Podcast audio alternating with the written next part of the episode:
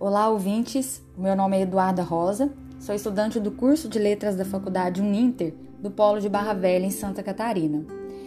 Eu vou contar a história da irmã Maria, que foi uma mulher que revolucionou a cidade de Bom Despacho, em Minas Gerais. Primeiro, né, eu gostaria de afirmar a importância das mulheres na história de uma cidade, porque elas se destacam geralmente porque elas manifestam uma coragem que muitos homens não apresentam, como no caso de reconhecer o potencial de outras pessoas e de pedir ajuda aos outros para os outros. É, Emma Josefa, conhecida como Irmã Maria, revolucionou a cidade de Bom Despacho, em Minas Gerais. Ela nasceu no estado do Espírito Santo em 1904. Ela era muito pobre e passou por muitas dificuldades. Trabalhou como doméstica e tinha o sonho de ser freira.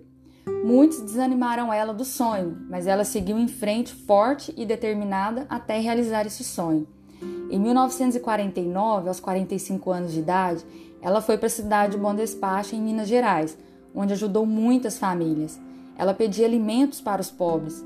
Ela não se contentava em só pedir, pedir né, e dar o peixe, mas ela também ensinava as pessoas a pescar.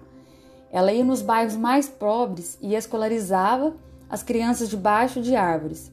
Ela foi pedindo ajuda dali, pedindo ajuda daqui, para construir uma escola. E juntamente com as famílias do bairro, ela carregou pedras para a construção da escola tão sonhada. A escola tem o seu nome, que é Irmã Maria, em sua homenagem. A Irmã Maria ela faleceu com 89 anos de idade, deixando um grande legado. A escola apresenta registros da sua história extraordinária. Cada ano que a escola comemora, ela lembra a história da Irmã Maria. A memória da Irmã Maria também ela é preservada não só pela escola, mas também pela prefeitura da cidade. O antigo prefeito, Fernando Cabral, que teve nos dois últimos mandatos, ele realizava entrega de medalhas aos funcionários e aos cidadãos de destaque. O nome dessas medalhas são de pessoas que já faleceram e fizeram história na cidade.